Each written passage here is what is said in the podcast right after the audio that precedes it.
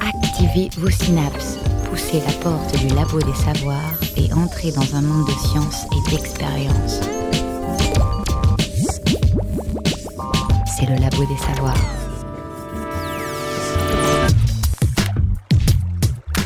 Bonjour et bienvenue au Labo des Savoirs, épisode 2 de la science des 60s. Dans le premier opus de ce diptyque d'histoire des sciences, nous avons vu émerger des laboratoires des questions politiques comme la libération sexuelle, l'écologie, les drogues de synthèse.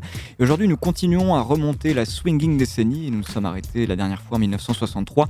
Cette fois, nous irons jusqu'en 1969 et vous laisserons avec une porte ouverte sur notre actualité scientifique. Des années 60 émerge la révolution industrielle du numérique, la consolidation du cadre de la physique, les premiers pas de l'humanité dans l'espace, sur la Lune en 69 bien sûr, mais aussi les prémices des explorations martiennes. Des années 60 viennent aussi les premières formulations de l'écologie politique. Euh, celle-ci vient des sciences en partie, et c'est dans les années 60 qu'elle se structure. Après les 60s, confiantes dans le progrès, viendront le temps des grandes critiques sociales, de la crise économique, des très conflictuelles années 70. En fait, ce changement d'époque s'est-il aussi ressenti dans la vie des laboratoires? Continuons le voyage, toujours accompagné de la sélection de Philippe Muller, activiste radio animateur de l'émission In Mode de We Trust, à écouter sur Radio Prune 92 FM à Nantes. La science des 60s, épisode 2, une émission du Labo Savoirs animée par Guillaume.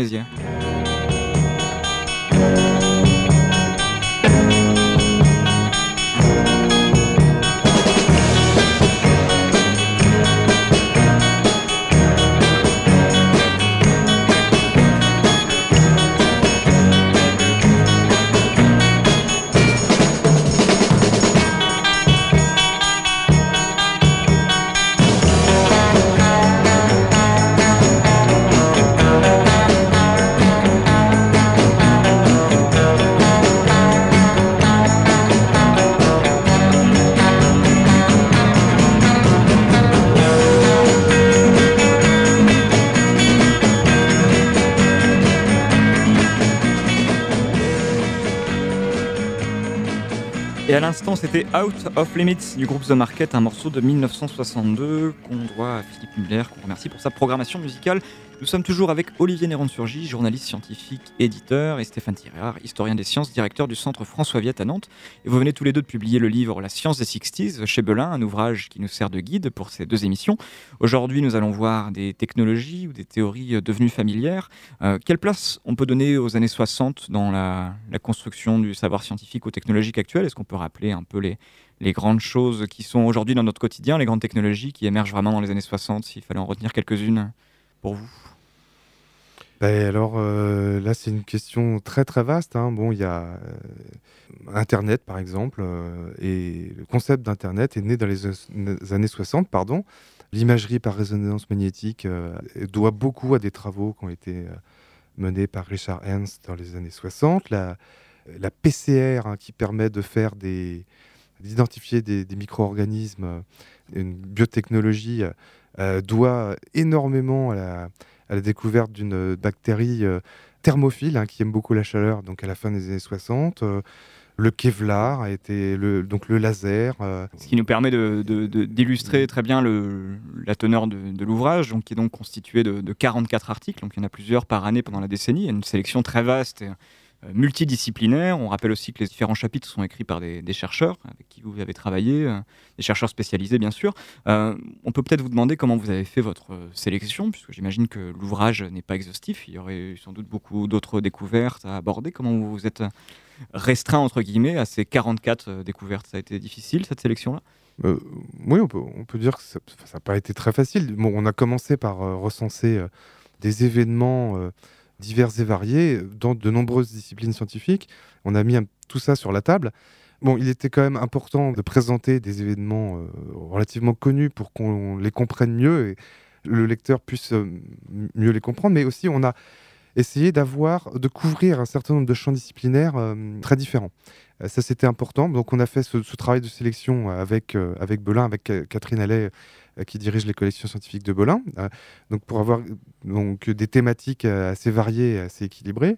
Et puis, de pouvoir proposer, en fait, dans cet ouvrage, les différents euh, euh, ingrédients, si on peut dire, du succès scientifique. C'est-à-dire de montrer comment les différents chemins du succès scientifique à travers voilà, différents types de recherches qui ont été menées, différentes situations, différents protagonistes, différents moyens pour montrer en fait toute l'étendue euh, de la complexité euh, du travail scientifique et du succès des travaux de recherche scientifique. Donc en, matière de situation, donc, euh, chaque année de la décennie, vous donnez plusieurs exemples de découvertes scientifiques. Ne sont pas toujours à proprement parler des découvertes. Parfois, vous donnez en exemple la publication d'un ouvrage ou d'une étude qui ont fait connaître une recherche. Parfois, vous proposez comme exemple plutôt l'attribution d'un prix Nobel qui récompense ici plutôt des, années de travail et donc des recherches des années 50, 40. Quelle est la, pertinence d'une datation chronologique, des marqueurs chronologiques si précis euh, le cadre d'une année dans le récit d'une découverte qui s'étale euh, généralement, comme le veut le temps de la science, sur des temps extrêmement longs euh, et collaboratifs aussi, donc généralement pas un seul individu. Dans le dynamisme de cette décennie, on a choisi un certain nombre d'événements qui sont effectivement que des, que des moments dans un processus de transformation de la science ou dans un processus de, de découverte. Ce sont des, des, choix obligés. Il y a même une, une cohérence qui est euh, la complexité de, cette époque qu'on essaye de, présenter, de, révéler euh, à, nos lecteurs. Ensuite, il ne faut pas se laisser impressionner par euh, les frontières arithmétiques des décennies 1960-1970 ne signifie rien en soi. Donc, on ne s'est évidemment pas interdit de déborder sur les années 50 et sur les années 70. Ce qui nous intéressait, c'était de prendre en quelque sorte le pouls scientifique et technique de cette période qui est centrée sur les 60s, mais sans... Et peut-être ne, pas se laisser impressionner non plus par l'idée de, l'éclair de, génie, du scientifique seul qui fait qui a son idée, sa découverte. Voilà. Surtout pas. On voit bien dans, tous les, chapitres du livre qu'il s'agit toujours, euh, même si évidemment euh, un travail peut être à un moment porté par une personne qui euh, s'y investit particulièrement et ses efforts personnels payent et à ce moment-là, le travail reste attaché au nom de cette personne et, à juste titre. Il reste que ça s'intègre toujours dans une transformation beaucoup plus générale des savoirs et qu'il faut prendre conscience de cette complexité on va commencer avec l'année 1964 pour cette, ce deuxième épisode. En 1964, une prédiction fut faite et 52 ans plus tard, elle se réalisait. I think we have it. You agree? La joie du directeur général du CERN ce matin à Genève Rolf Güter-Ewer a confirmé la découverte d'une nouvelle particule subatomique qui pourrait être le boson de Higgs. La particule de Dieu semble plus que jamais à portée de main. C'est une étape. Je pense que nous pouvons tous être très fiers, tous être heureux, mais c'est le début. Et je pense aussi qu'il y a une implication majeure pour l'avenir, et cela arrive au bon moment. Nous pouvons être très très optimistes. Merci. L'émotion de Peter Higgs est intense. Pour le physicien britannique de 83 ans, c'est une reconnaissance. Le boson qui porte son nom n'était pas qu'illusion et la nouvelle particule découverte est compatible avec lui. Je suis vraiment stupéfait. Je n'aurais jamais pensé assister à cela de mon vivant, que cela puisse arriver de mon vivant. Au début, il y a plus de 40 ans, les gens n'avaient aucune idée de où il fallait chercher. Le boson de Higgs, c'est le véritable chaînon manquant des particules élémentaires. C'est un élément central du modèle standard, la théorie qui éclaire la structure fondamentale de la matière. Il est considéré comme crucial dans la formation de l'univers. Sans lui, tout pourrait être remis en cause. Et nous venons d'entendre une archive Euronews du 4 juillet 2012. Euh, donc le 4 juillet 2012, le CERN annonçait la découverte d'une nouvelle particule, le boson de Higgs. Une découverte qui parachève la plus grande expérience scientifique de tous les temps. Pour découvrir le boson, il aura fallu des milliers de physiciens, un accélérateur de particules euh, qui la forme d'un anneau de 27 km de diamètre, le plus grand du monde. Je passe ici les nombreux superlatifs qui pourraient suivre sur cet accélérateur de particules, sur cette expérience du LHC. En tout cas, voici l'archétype de ce que l'on appelle la Big Science et qui émerge dans les années 60 en et c'est en 1964 que fut proposé euh, par euh, l'anglais Peter Higgs, mais aussi par François Engler et Robert Brood. Euh, et Robert Brood, ce boson, et peut-être plutôt que le boson, l'idée de, quark. Olivier Néron-Surgy, est-ce que vous pouvez nous expliquer en quoi consiste la proposition des trois physiciens qui a été validée 52 ans plus tard Oui, un petit peu, c'est surtout Pierre Marage, Pierre Marage qui a écrit le chapitre, donc qui qui raconte ça. Et effectivement, euh, ce sont deux prédictions qui ont été faites en 1964. D'abord, donc euh, celle de l'existence de quarks, qui sont des particules euh, qui constituent, enfin que l'on décrit comme constituer les, les, noyaux des atomes, hein, donc qui sont au nombre de 3 dans un proton ou dans, un neutron. Et donc, quelques années plus tard, on a validé la description mathématique, principalement mathématique, de, ces objets. Et donc celle du boson de Higgs vient en, quelque sorte parachever le, grand modèle euh, standard de physique de particules qui avait été fait dans les années 60, notamment par Murray et Gell-Mann. Euh, le cadre théorique euh, dans lequel ce, boson existe, en fait, justifie la masse que l'on observe pour les différentes particules.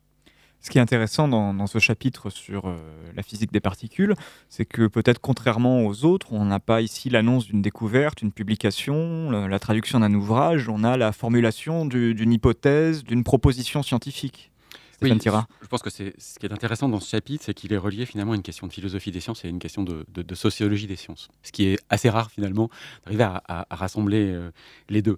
Philosophie, pourquoi? Ben, Ça nous renvoie à, un autre chapitre du livre dont nous avons parlé euh, la semaine dernière, qui est le chapitre sur, euh, sur Karl Popper et la traduction de son livre La logique de la recherche scientifique en 59, donc un cas où on déborde des 60s, dans lequel on nous explique comment Popper déterminait la scientificité d'un énoncé.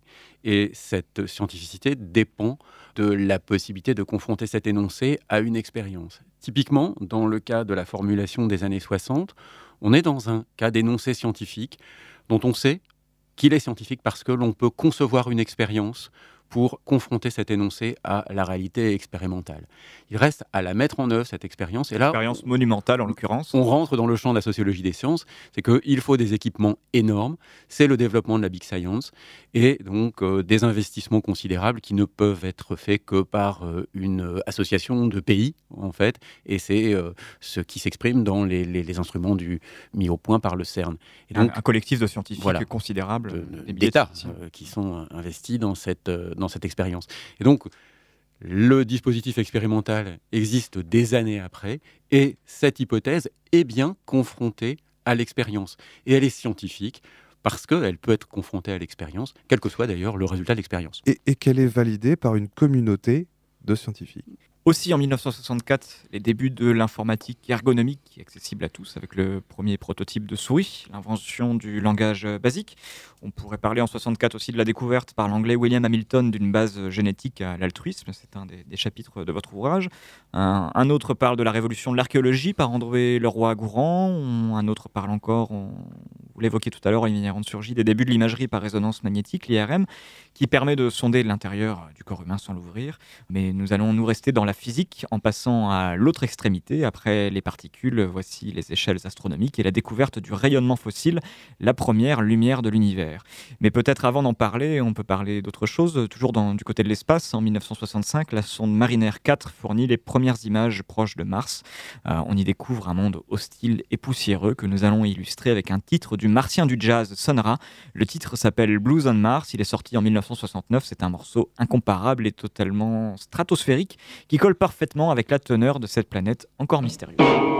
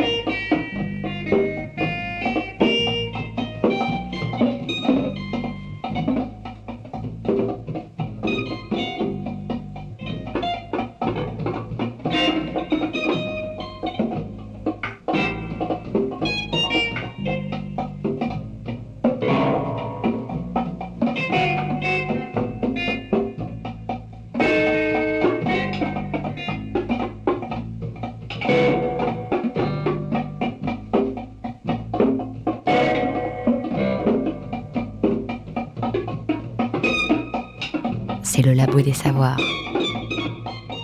Nous sommes en 1965, euh, là encore une découverte euh, récente, enfin il ne s'agit pas plutôt d'une découverte, mais plutôt de, quelque chose qui a fait l'actualité ces dernières années. Il s'agit euh, du satellite Planck qui a permis de publier une carte de la première lumière de l'univers, une carte qui permet de comprendre la formation des galaxies. C'était en, 2013. Cette lumière originelle, le, rayonnement fossile, a été perçu pour la première fois en 1965 par deux physiciens américains, Robert Wilson et Arno Penzias. Et elle vient confirmer une histoire cosmologique que nous connaissons bien, c'est celle du Big Bang. Olivier Néron-Surgy, euh, que restait-il à, prouver avant 65 pour, affirmer avec force cette histoire euh, cosmologique de l'expansion de l'univers et du Big Bang? Bon, alors, il y a d'abord une, observation euh, importante qui est celle de l'expansion de l'univers. Enfin, on voit des galaxies qui s'écartent les unes des autres. Donc, on peut se dire, bon, bah voilà, peut-être que si elles s'écartent les unes des autres, au, début, elles étaient très Au début, c'était très proches. Euh, voilà. Donc, il y a une, hypothèse euh, majeure de l'existence de l'univers à cette époque, c'est celle de Fred Hoyle qui euh, imaginait que, en fait, dans l'univers, il y a de la création continue de matière, à partir de rien, pourrait-on dire. Voilà, donc c'est un peu, il y a deux hypothèses antagonistes qui, qui s'affrontent là, et donc il se trouve qu'en 1965, l'observation du rayonnement de, fond cosmologique qui est faite vient étayer très fortement cette hypothèse d'une sorte d'explosion initiale euh, et d'une expansion de l'univers euh, très rapide.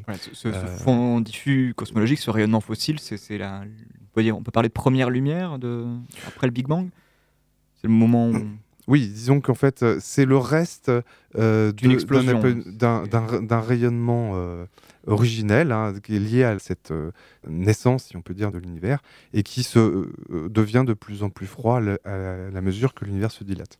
Alors une histoire amusante de cette découverte, au début, euh, il s'agissait d'étudier un bruit et comprendre l'origine d'un bruit qui perturbait des observations. Ce bruit qui va se révéler être le, ce, fond diffus cosmologique, ce rayonnement fossile. il y avait une boutade lors de l'attribution du prix Nobel aux physiciens Wilson et Penzias, une boutade qui disait ils avaient cherché de, de la merde, ils ont trouvé de l'or.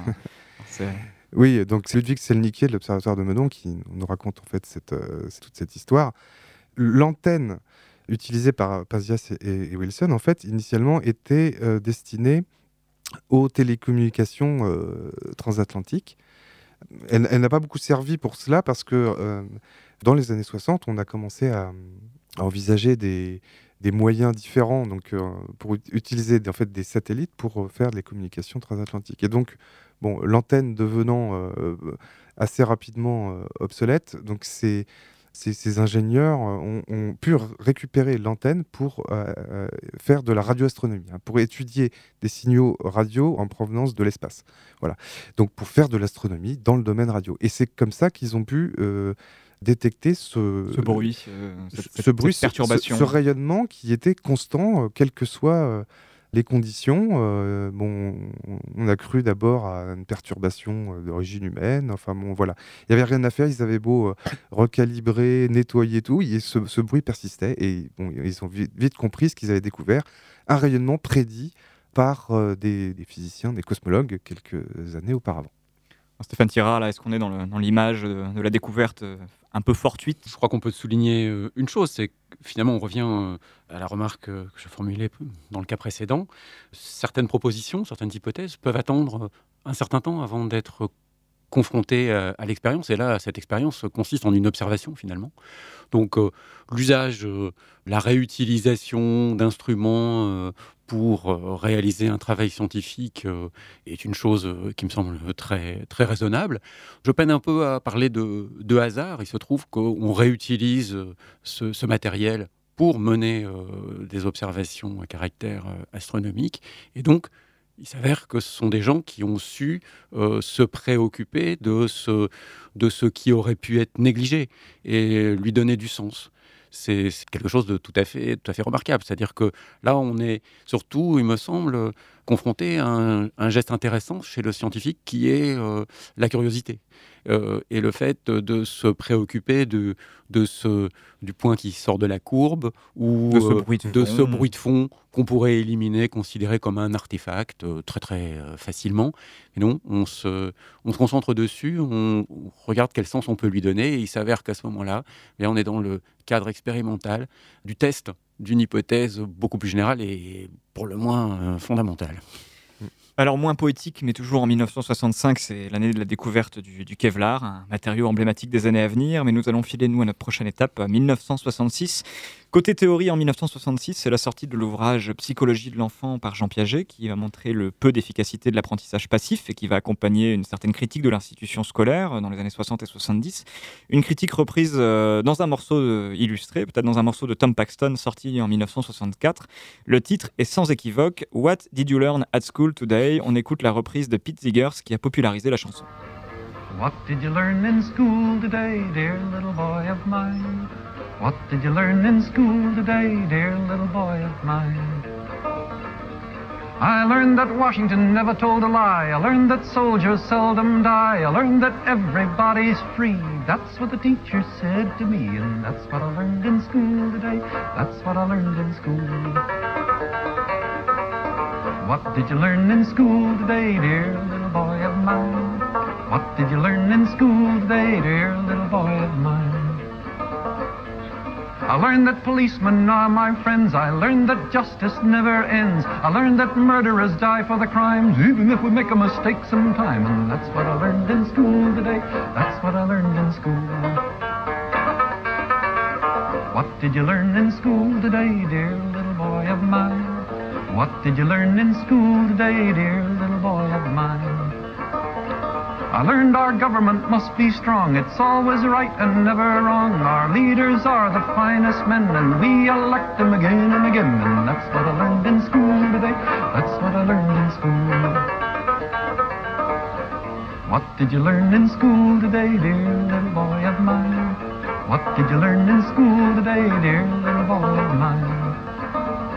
I learned that war is not so bad. I learned about the great ones we have had. We fought in Germany and in France, and someday I might get my chance. And that's what I learned in school today. That's what I learned in school. Et dans cette année 1966, nous allons prendre du temps pour parler d'un homme avec Alexandre Grothendieck. En août 1991, Alexandre Grothendieck, généralement considéré comme le mathématicien le plus visionnaire du XXe siècle, un homme aux intuitions si profondes et à l'esprit si pénétrant qu'il a souvent été comparé à Albert Einstein, brûla subitement 25 000 pages de ses écrits mathématiques. Puis, sans informer qui que ce soit, il quitta son domicile et disparut dans les Pyrénées. Personne ne l'a revu depuis plus de dix ans. Son courrier continue de s'amasser au département de mathématiques de l'Université de Montpellier, dernière institution académique à laquelle il a été associé et deux membres de sa famille vivant dans le sud de la France, avec qui il entretenait autrefois des contacts limités et sporadiques, n'ont plus de ses nouvelles depuis longtemps. Ils ne savent même pas s'il est encore en vie. C'est comme si Alexandre Grothendieck avait purement et simplement disparu de la surface de la Terre. Et c'est un, extrait, la bande-annonce d'un documentaire euh, de Catherine Herra et d'Yves Le Petit Pont sur Alexandre Grothendieck. Le documentaire s'appelle Sur les routes. Euh, d'un génie. Euh, Alexandre Grothendieck est décédé en 2014 dans sa retraite pyrénéenne. Euh, c'est un personnage de premier plan pour l'histoire des mathématiques et aussi un personnage un, peu romanesque. Vous l'avez choisi pour cette année 1966 pour, illustrer cette année, puisque en 66, Alexandre Grothendieck reçoit la médaille Fields, la plus haute récompense pour un mathématicien. Et au contraire du prix Nobel, ce qui est intéressant, c'est que la médaille Fields est souvent attribuée à des, étoiles montantes, à des jeunes chercheurs, euh, plutôt qu'à des chercheurs euh, consacrés. Quel fut l'impact d'abord euh, d'Alexandre Grothendieck sur les mathématiques? Dans l'extrait qu'on entendait, on en parle comme d'un grand génie qui a révolutionné les mathématiques. Est-ce que Olivier Néron-Surgy, pouvez nous dire ce qu'a apporté Alexandre Grothendieck à cette discipline Dans notre ouvrage, c'est Maurice Machal de Pour la science, donc, qui nous raconte l'histoire de, ce personnage tout à fait atypique. Et qui n'est pas euh, très connu du grand public parce qu'il n'y a pas de, de grande théorie, de, de grande découverte mathématique qui est, est, liée à son nom. Donc c'est pour ça qu'il bon, voilà. Mais dans le milieu des mathématiques, il est très connu, euh, principalement parce que c'est un refondateur. Bon, il a obtenu des résultats euh, tout à fait remarquables en mathématiques, mais il s'est aussi acharné à donner une forme moderne aux mathématiques donc à, réécrire donc de, beaucoup de choses sur la, une partie des mathématiques qui s'appelle la, géométrie algébrique. Et notamment, il a participé au, groupe Nicolas Bourbaki, un groupe de, de, mathématiciens, fondé en les jeunes turcs des mathématiques. voilà, et qui s'était donné pour objectif de moderniser les mathématiques. Hein. Donc en fait, les théories, l'écriture des, mathématiques avec l'usage de, symboles, donc de façon rigoureuse et surtout la plus générale possible. Hein. C'est ça qui caractérise sans doute le... Général C'est-à-dire d'avoir les résultats des théories mathématiques les plus générales possibles et qui fassent apparaître un certain nombre de structures de structure des objets mathématiques les plus englobants, les plus généraux possibles, qui couvrent le maximum de cas possibles. Hein. C'était un peu le leitmotiv de ces mathématiciens. Alors Alexandre Grothendieck a aussi une vie euh, atypique. C'est un personnage atypique. Euh, je parlais de l'attribution d'une médaille Fields, euh, le récompensant en 66, une médaille Fields qu'il a, refusée, comme il a refusé systématiquement tous les honneurs qu'on, lui faisait par la suite. il a démissionné d'un institut qui avait été créé pour lui un an après la, création de cet institut. il a démissionné de, tous les postes importants qu'on lui proposait. Il a démissionné de cet institut quand il a vu que le ministère de la Défense était pour partie un des financeurs de cet institut. Et puis après, il a carrément disparu euh, euh, de la circulation pour réapparaître euh, tragiquement en 2014, puisqu'il réapparaissait en mourant finalement. Mais qu'est-ce qu'on peut dire sur cette, vie si particulière de personnage scientifique qui a toujours agi aussi avec beaucoup de, conviction, avec un certain idéal? Oui, bon, alors nous ne connaissons pas forcément euh, sur le bout des doigts l'histoire singulière de cet homme et de ce mathématicien, mais ce qui apparaît assez évident, c'est que euh, Grothendieck vivait euh, à fond, si on peut dire, pour les mathématiques et cherchait avant tout à, à, faire un travail scientifique et un travail mathématique le plus abouti possible, le plus indépendant possible. et donc, euh, quand il a vu que dans la communauté scientifique, il y avait un certain nombre de compromissions, euh, de copinage, euh, effectivement l'influence de de certaines autorités, ça, il a trouvé ça complètement incompatible avec ce travail scientifique et voilà, bon, il ne l'a pas supporté. À un moment donné, il a claqué la porte. Quoi. Voilà. Dans les, les 44 chapitres de, votre ouvrage La science des 60s, c'est peut-être l'un des rares, voire le seul, qui est centré sur un individu et on a peut-être là une figure de l'histoire des sciences. On, a beaucoup parlé euh, d'histoire des sciences jusqu'ici. On n'a pas évoqué l'une de ces figures dans, l'histoire des sciences, c'est celle de euh, l'esprit remarquable de, l'individu euh, hors du commun. voilà, on pense très facilement à Einstein, donc il y a Grothendieck aussi. Est-ce que Stéphane Tirard, qu'est-ce que, qu'est-ce que vous pensez de, ces personnages-là dans l'histoire des sciences, les, individus remarquables, les grands génies? On a, Voilà, le mot qu'on voudrait pouvoir éviter, c'est le mot génie, bien sûr, parce qu'on s'est attaché à remettre euh, toutes ces histoires dans, dans, leur contexte. Et je le disais tout à l'heure, euh, certaines personnes peuvent être particulièrement remarquable, avoir une production personnelle tout à fait euh, notable, tout à fait considérable, qui s'intègre euh, dans, cette, euh, dans un ensemble. Avec le cas d'une personne comme Grothendieck, évidemment, vous l'avez très bien dit tout à l'heure, c'est un personnage de premier plan et en même temps, il a eu une vie assez romanesque, mais finalement, ce pan-là, c'est sa vie privée, ce sont ses convictions, ce sont ses choix qu'il faut, je pense, respecter. Et bien sûr, rappeler la, qualité euh, exceptionnelle de, sa production. Ce, personnage était une forme de, cas particulier. Et je pense que, d'après ce que l'on a pu euh, entendre ces derniers temps, puisque malheureusement il est décédé il y a peu de temps, euh, sa production est telle qu'il faudra encore des années pour l'analyser. Donc oui, personnage remarquable.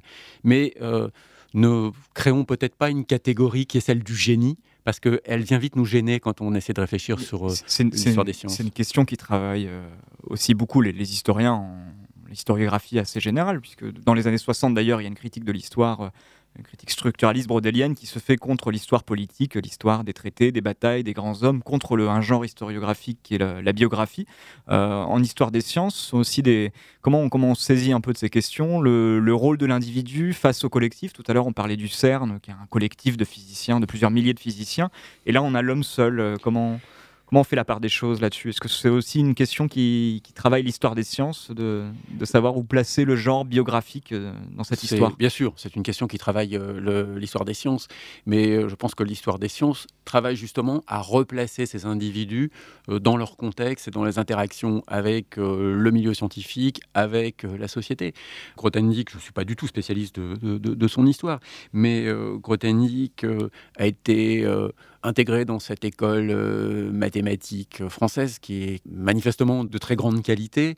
Il a côtoyé un certain nombre de personnes qui lui ont, Olivier le soulignait, il y a eu le groupe Bourbaki, mais il a été accompagné malgré tout par un certain nombre de, collègues.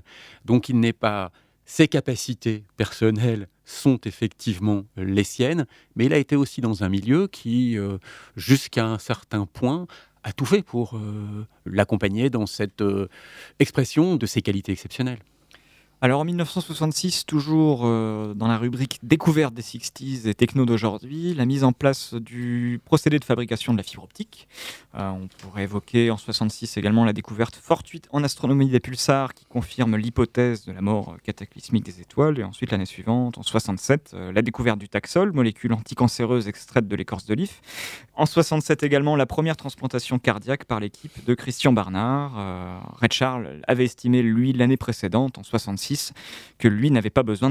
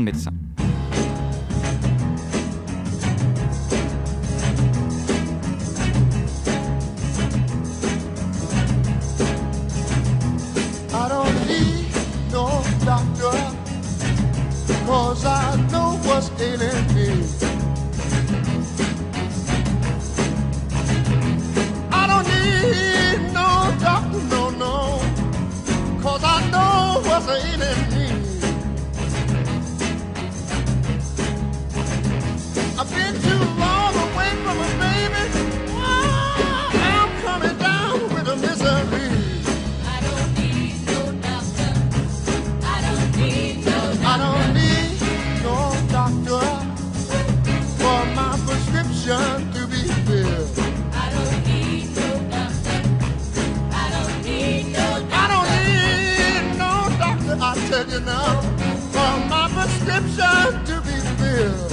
I don't need no doctor. I don't need no doctor. Only my baby's arms could ever take away this chill. I don't need no doctor.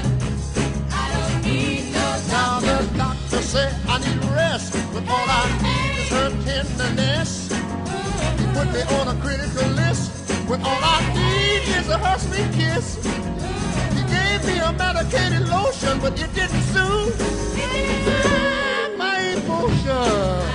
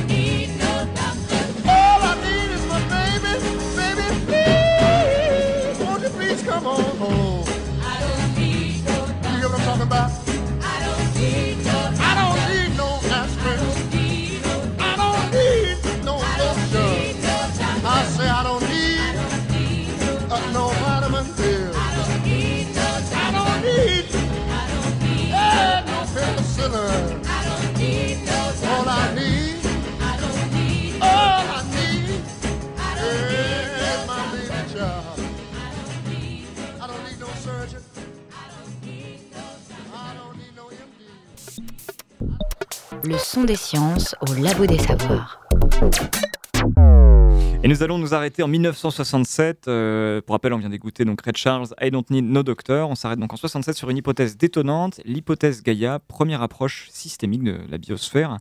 Avec euh, cette hypothèse, on perçoit euh, la planète à la manière de, de la planète Pandora dans le film Avatar, comme une, une seule entité autorégulée comprenant des différents compartiments physiques, chimiques, biologiques, humains. Est-ce que vous pouvez nous expliquer un peu cette, cette hypothèse Gaia qui est formulée par l'ingénieur chimiste James Lovelock en 1967 inhérente surgit. Oui, alors donc euh, l'hypothèse Gaïa nous est présentée par euh, Sébastien Dutreuil, hein, qui est un jeune doctorant en histoire des sciences.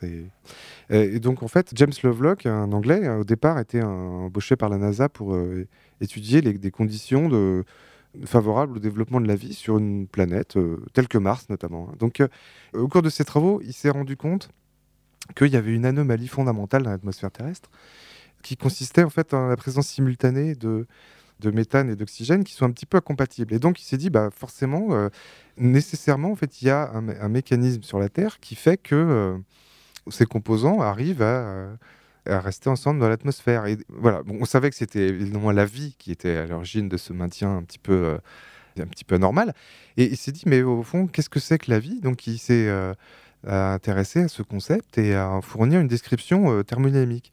Et, et donc tous ces travaux de réflexion sur le rôle de la vie, euh, sur ce qu'est la vie, sur le, le rôle de la vie sur la, composition atmosphérique d'une planète, l'a conduit à formuler cette hypothèse Gaïa, donc avec une bi- microbiologiste qui s'appelle Lynn Margulis, et qui considère en fait que la Terre est un système qui s'autorégule, donc qui maintient des conditions propices à la vie, à son développement et à son maintien. Et donc, ils ont appelé ça l'hypothèse Gaïa, Gaïa en référence à la déesse mère. Et cette hypothèse, selon laquelle euh, la, la Terre serait capable de, de s'auto-organiser pour se maintenir dans des conditions stables, bah, a été interprétée euh, comme une vision un peu finaliste, euh, euh, selon laquelle voilà, tous les éléments de la, de la Terre parviendraient à s'organiser comme s'ils savaient à l'avance ce qu'il fallait faire pour qu'ils survivent. Quoi. Donc c'est pour ça que cette hypothèse a, été critiquée, parce qu'elle était un peu ad hoc. Quoi. C'est Ja- Chose- c'est James Lovelock qui prend le terme Gaïa? Oui, ils ont. Alors, je ne sais pas comment ils ont choisi ce- terme, mais disons que, alors qu'ils ont décrit la Terre comme un système euh, parvenant à, s'autoréguler, on, les a beaucoup critiqués parce que cette image de la déesse mère, de la Terre comme un être euh, doué de capacité euh, de s'organiser en vue de se, maintenir, était quelque chose de tout à fait non scientifique. Hein. Donc, voilà, la Terre en tant que système vivant a été critiquée notamment par rapport à la, la vie d'un- et la, la sélection naturelle. C'est-à-dire comme la, la Terre n'est pas capable de se reproduire, bah, on est en dehors de la définition d'un être vivant, donc euh, c'est une définition, une, une vision fallacieuse de, de, de la vie. Mais en fait, voilà, Lovelock n'a n'a pas été tout à fait jusque-là. Peut-être mal interprété. Alors, Stéphane Tirard, est-ce que là, on a une autre figure de l'histoire des sciences, la, la controverse ou la, la philosophie des sciences, peut-être, euh, ici? C'est-à-dire qu'on a une, une hypothèse euh, originale qui émerge dans les années 60 et donc le, le début des, des années 70, qui est donc euh, formulée euh, par per- deux personnes, hein, euh, et puis euh, Lynn Margulis, des gens qui s'intéressent à des questions euh, particulières euh, concernant le vivant, comme euh, les origines de la vie, des questions tout à fait fondamentales euh, en termes, euh, dans la question très générale de, l'évolution de la vie. Et euh, de fait, cette, hypothèse est, reçue euh, avec beaucoup de, de réticence par la communauté scientifique. Il y a des débats euh, à la même époque qui sont très actifs en termes de, euh, théorie de l'évolution, où euh, des théoriciens de l'évolution débattent, et parmi eux, notamment Richard Dawkins, qui par ailleurs est, l'auteur d'un ouvrage intéressant, le, gène égoïste, qui, rejette cette hypothèse Gaïa en raison de l'analogie que euh, les auteurs font entre l'homéostasie, c'est-à-dire le maintien en équilibre des êtres vivants, et ce qu'ils qualifient d'homéostasie pour euh, le maintien euh, loin de l'équilibre de l'atmosphère terrestre. Donc cette analogie est remise en question par Dawkins parce que pour lui, ben, l'homéostasie des êtres vivants est le résultat de l'évolution donc de l'action de la sélection naturelle, et il est hors de question que ce soit le cas pour, pour la Terre. Ce débat s'est finalement éteint progressivement De quelle manière et repris en charge. Il s'est éteint euh, parce que finalement le, le- les évolutionnistes, enfin les spécialistes de la question d'évolution, semble-t-il, ne l'ont pas euh, véritablement investi. Alors la question aujourd'hui que se posent les historiens des sciences et les philosophes des sciences, donc, dont euh, Sébastien, euh, Sébastien Dutreuil, mais d'autres philosophes comme le, le philosophe américain Michael Ruse, c'est d'essayer de comprendre pourquoi cette hypothèse a été rejetée et finalement peut-être pas tant discuter et de comprendre les conditions de ce débat scientifique. Alors, Peut-être que je me trompe sur les, les termes de l'hypothèse, mais en tout cas, il y a quelque chose qui est largement accepté aujourd'hui et qui est très popularisé. C'est le, le rôle de la vie dans, dans la composition de l'atmosphère. Le, le GIEC ne, ne dit pas autre chose. Est-ce que, est que Lovelock était déjà dans précurseur de, de notre actualité euh, politique et scientifique euh? Non, non, les, les travaux de Lovelock ont grandement permis à contribuer à comprendre quelle était la dynamique euh, physico-chimique de l'atmosphère et à préciser le rôle euh, de la vie dans les constituants de l'atmosphère. Bah, Voilà, une discipline qu'on nomme la biogéochimie, c'est d'arriver à décrire euh, les, variations de composants de l'atmosphère, de la surface de la Terre, en y intégrant la vie. Mais ce que, la façon dont a été comprise l'hypothèse Gaïa, c'est pas le, porte pas sur le, rôle de la vie, porte sur le fait que la, la Terre constituerait à elle seule un être vivant une entité vivante. Une entité analogue. Un être analogue à un être voilà, vivant. C'est le statut global de cette hypothèse qui est remise en question et non pas les, les éléments qui ont permis de l'élaborer de et, et de la construire. On va passer à un autre sujet qui est devenu une préoccupation quotidienne. Euh, il s'agit d'Internet, euh, qui à l'époque s'appelait ARPANET. Donc notre année euh, ici n'est plus 1967, mais 1968.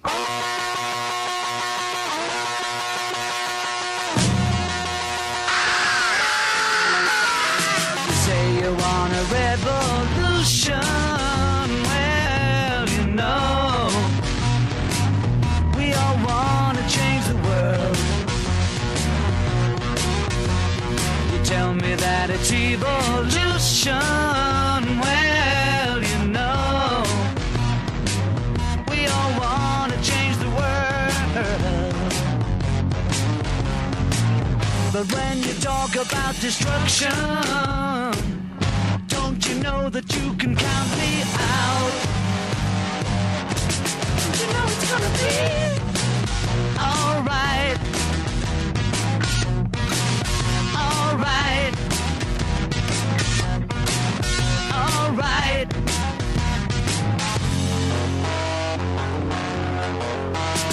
You say you got a real solution.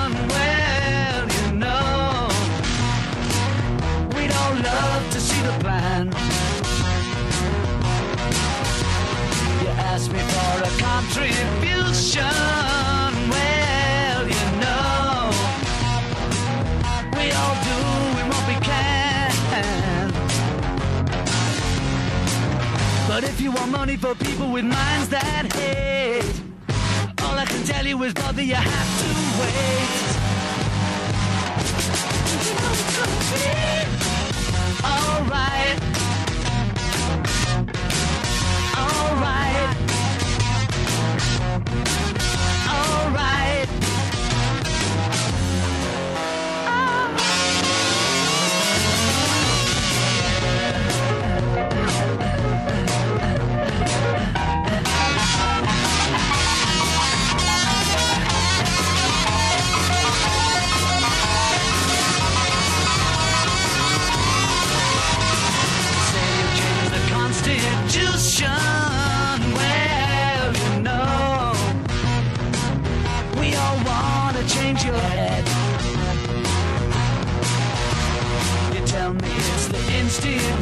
connection. Well, you know, you better free your mind instead.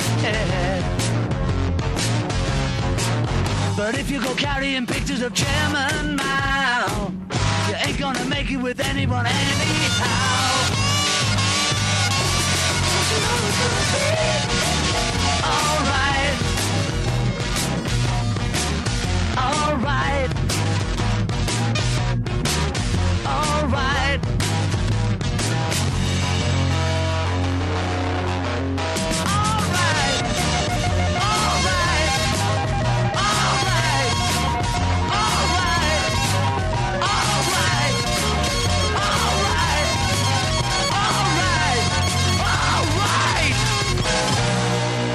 Le labo des savoirs.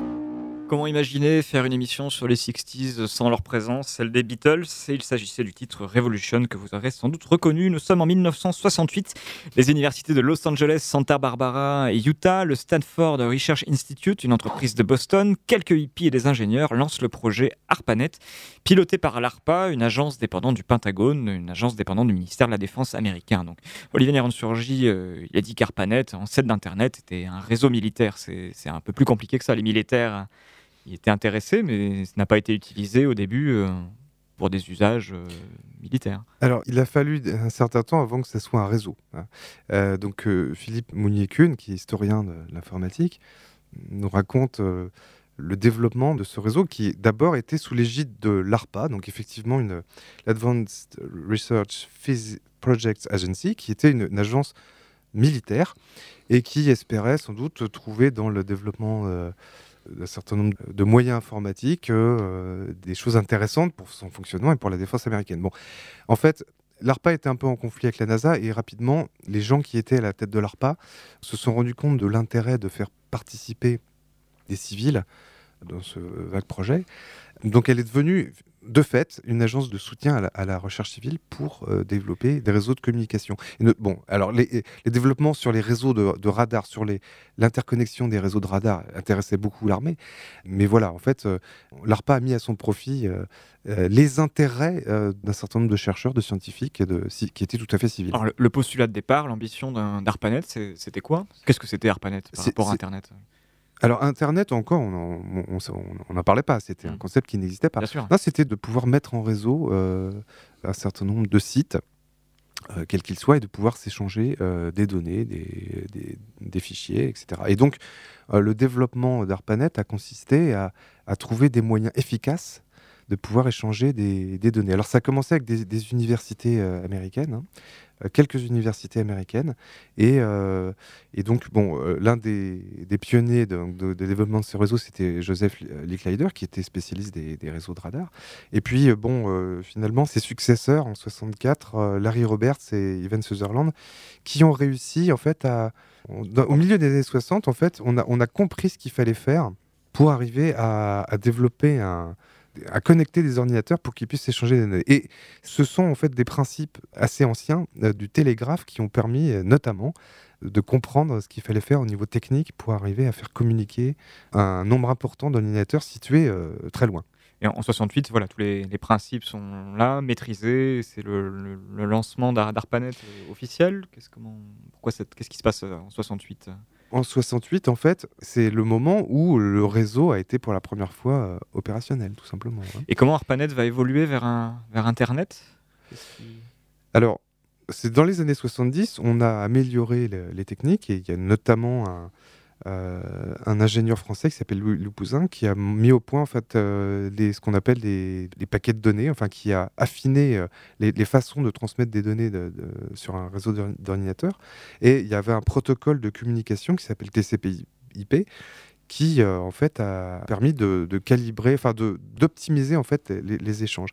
Et Internet n'est né que dans les années euh, 80, au début des années 90, lorsque des, des chercheurs du, CERN, hein, donc du, Centre de recherche nucléaire à Genève, qui ont développé eux des outils logiciels euh, ergonomiques, on peut dire, hein, qui ont permis de, de créer des outils euh, d'interface avec, avec l'homme, rendant l'usage des réseaux informatiques pratiques, conviviaux et faciles à la, employer. la Donc, création du web, en fait. Par, euh, voilà, c'est ce qu'on appelle Ce sont des euh, outils logiciels. hein. Tandis que ARPANET, c'était d'abord des, des- des fils, des câbles entre les ordinateurs avec des machines qui envoyaient les paquets de données. Et voilà. Donc vraiment euh, oui, plus structurel, on va dire. Sté- Stéphane Tirard, il y, avait d'autres propositions qu'ARPANET, peut-être sur ces, avec les mêmes ambitions de, de mise en réseau. Euh, Est-ce que là, on a une situation euh, assez emblématique de, de choix technologique On pourrait prendre un autre exemple qui serait le, le choix du PC au détriment du Minitel, mais il y a toujours des, des propositions. N'y a pas une route unique vers certaines technologies, il y a des propositions différentes, qui, concurrentes parfois. Je, crois- que ce qu'Olivier vient de- d'expliquer, c'est que finalement, pendant euh, 20-30 ans, ce- on assiste à la deuxième phase d'une d'une importante euh, transformation technique, qui est le passage de la machine à calculer, de l'ordinateur, qui se transforme en, en une machine à, à communiquer. On voit que cette dynamique est lancée à partir des, années 60, au travers de tout ce qui vient d'être décrit. Donc, euh, de fait, c'est l'ordinateur qui devient une machine à communiquer, et cet ordinateur, en tant qu'instrument, euh, outil qui peut être utilisé par des particuliers ou par des institutions, évolue lui aussi. Donc il y a des transformations technologiques, il y a de l'innovation en permanence euh, depuis euh, les années 60. Et on sait tous que finalement les, ordinateurs euh, personnels sont disponibles dans les années 80. Alors certes, d'autres tentatives sont faites pour faire communiquer avec des terminaux particuliers, comme ça a été le cas français. Bon, on sait, enfin, les plus jeunes euh, de nos auditeurs ne se souviennent peut-être pas de ces petites boîtes un peu particulières qui étaient les Minitel. et du plan calcul. Mais, mais le- ça a été des, des choix technologiques, des choix politiques qui finalement euh, n'étaient, en tout cas pour le Minitel, n'étaient peut-être pas intégrés euh, ou ont eu des difficultés à s'intégrer dans un mouvement d'innovation qui était beaucoup plus global. En fait, euh, le Minitel, moi, m'apparaît comme un, un monde assez clos ou qui veut rester clos par rapport à une planète qui est en train de, se transformer en, termes d'information et en termes de, technologie liée à cette information et permettant d'échanger cette information. Oui, là on voit le rôle aussi des, scientifiques euh, pour le développement de, du, réseau et, pour, les tests, hein, parce que ça a été fait avec des universitaires. Hein. Euh, le développement du réseau ARPANET et plus tard d'Internet est vraiment resté dans un... C'est fait dans un cadre scientifique et universitaire. Et nous allons passer à la dernière étape de cette traversée des 60s avec l'année 1969. Et nous allons finir avec un symbole, un événement scientifique qui sort du lot, un incontournable. Le 20 juillet 1969, un homme fait un petit pas sur la Lune.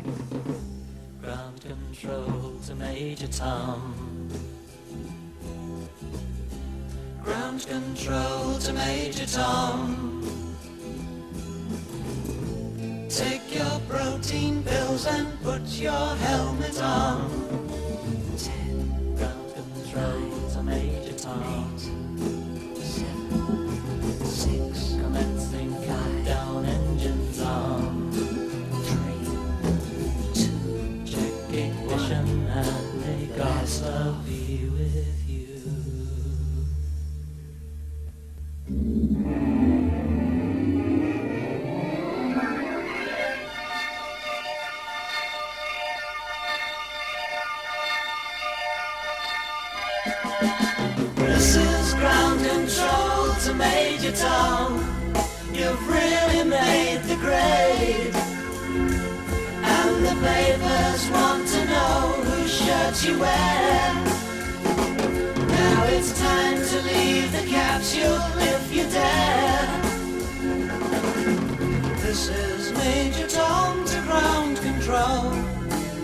stepping through the door.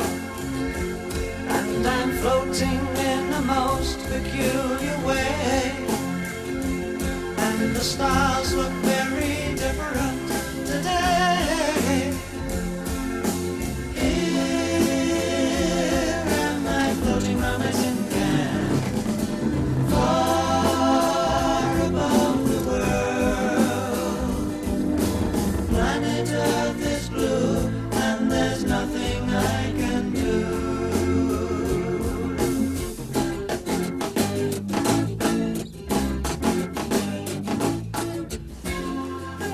Alors voilà, c'est la mission Apollo 11 et Neil Armstrong euh, qui marche sur la Lune avec Buzz Aldrin. Euh, est-ce qu'il y a encore des, choses à, rajouter sur les premiers pas de l'homme sur la Lune? Et d'abord, est-ce qu'on est peut en, en, parler comme d'un événement scientifique véritablement, euh, selon vous?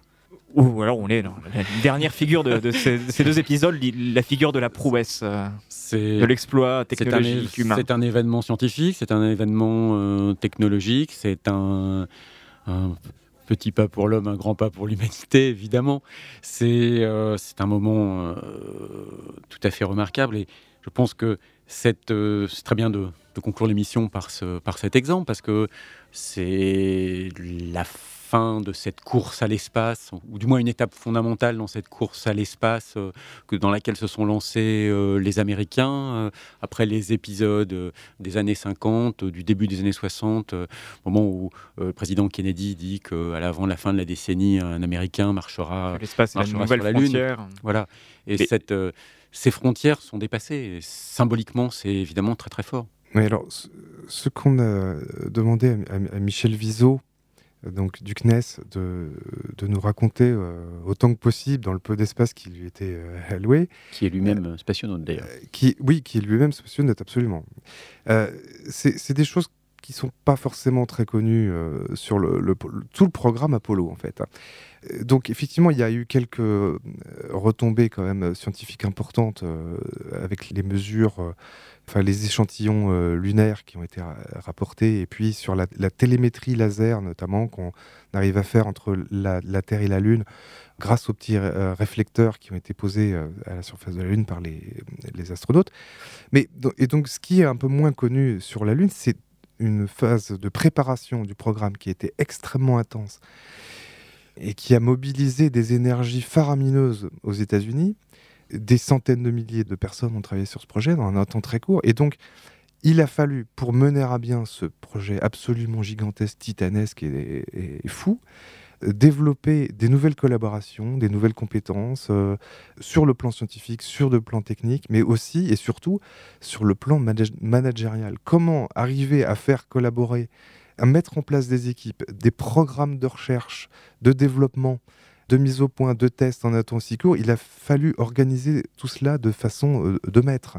Ça a été vraiment, donc là, euh, pour le coup, il y a des, techniques de gestion de projet qui ont été euh, mises en place et validées et qui ont eu des retombées très importantes sur la façon de diriger des groupes d'hommes par la suite, et qui se sont diffusés dans le monde entier. Et sur les, les retombées technologiques du, programme, là aussi, il y a eu énormément de choses. La miniaturisation, le développement des microprocesseurs, le contrôle de circuits hydrauliques, des matériels anti-feu. Enfin, la, liste est innombrable. Et c'est la dernière étape de cette émission, donc euh, peut-être quelques mots de, conclusion sur ce qu'il faut retenir de, ces 60s. euh, alors le, temps de l'enthousiasme, puisque là nous sommes dans l'apothéose, l'exploit de l'humanité, le triomphe technologique. C'est représentatif de, ces années 60. Ou alors une autre question, peut-être quelle, euh, quelle route jusqu'à aujourd'hui entre les 60s et notre actualité Si vous deviez euh, faire un ouvrage l'année prochaine, La science des 70s, euh, est-ce qu'il aurait tout à fait la même couleur cet ouvrage?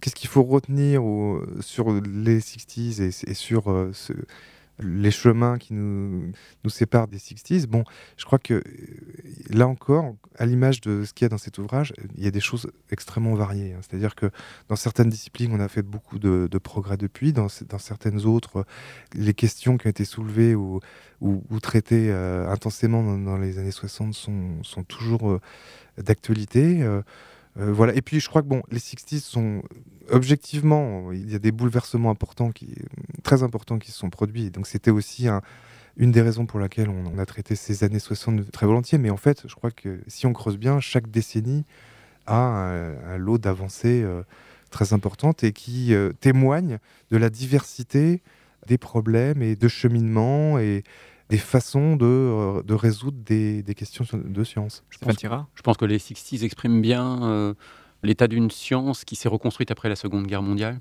euh, dans les différents euh, pays euh, qui ont été euh, engagés dans, dans le conflit.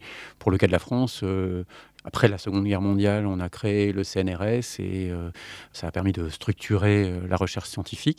Je pense que si on s'intéressait euh, aux décennies suivantes, aux années 80, aux années 90, ça, devient une histoire très très proche, un petit peu difficile à, manier pour euh, l'historien, mais il faudrait qu'on s'interroge également sur les, transformations de la politique de recherche, de l'organisation de la recherche, le financement de la recherche.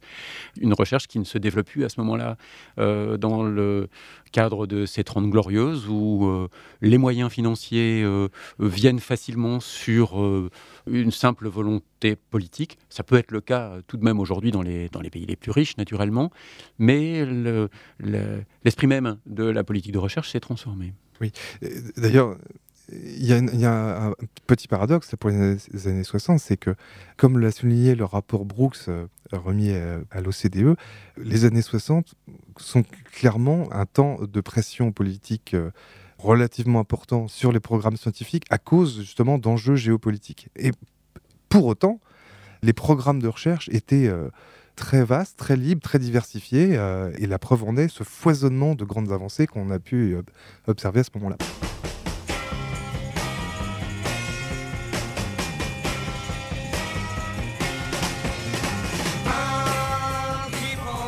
Et un foisonnement de recherche et de découverte qu'on vous invite à retrouver dans La science des 60s, euh, l'ouvrage dirigé par Olivier Néron-Surgy et Stéphane Tirard. Merci à tous les deux d'être venus dans, dans ces deux émissions. Merci à vous. surtout. Et cette, émission, La science des 60s, euh, c'est aussi le nom de ces deux épisodes du Labo des Savoirs que vous pourrez retrouver en podcast et sur, l'inter- et sur internet sur labodesavoirs.fr. À la technique pour ces deux émissions, Claire Cisorn. La programmation musicale fut assurée par Philippe Muller de l'émission In Mode with Host. Et l'émission était animée par Guillaume Mézières. À la semaine prochaine pour un nouvel épisode du Labo des Savoirs. Stronger, and I know that you can hold out much longer. When there's no place left to hide, I'll still be by your side, and I'll be, oh yeah, shoulder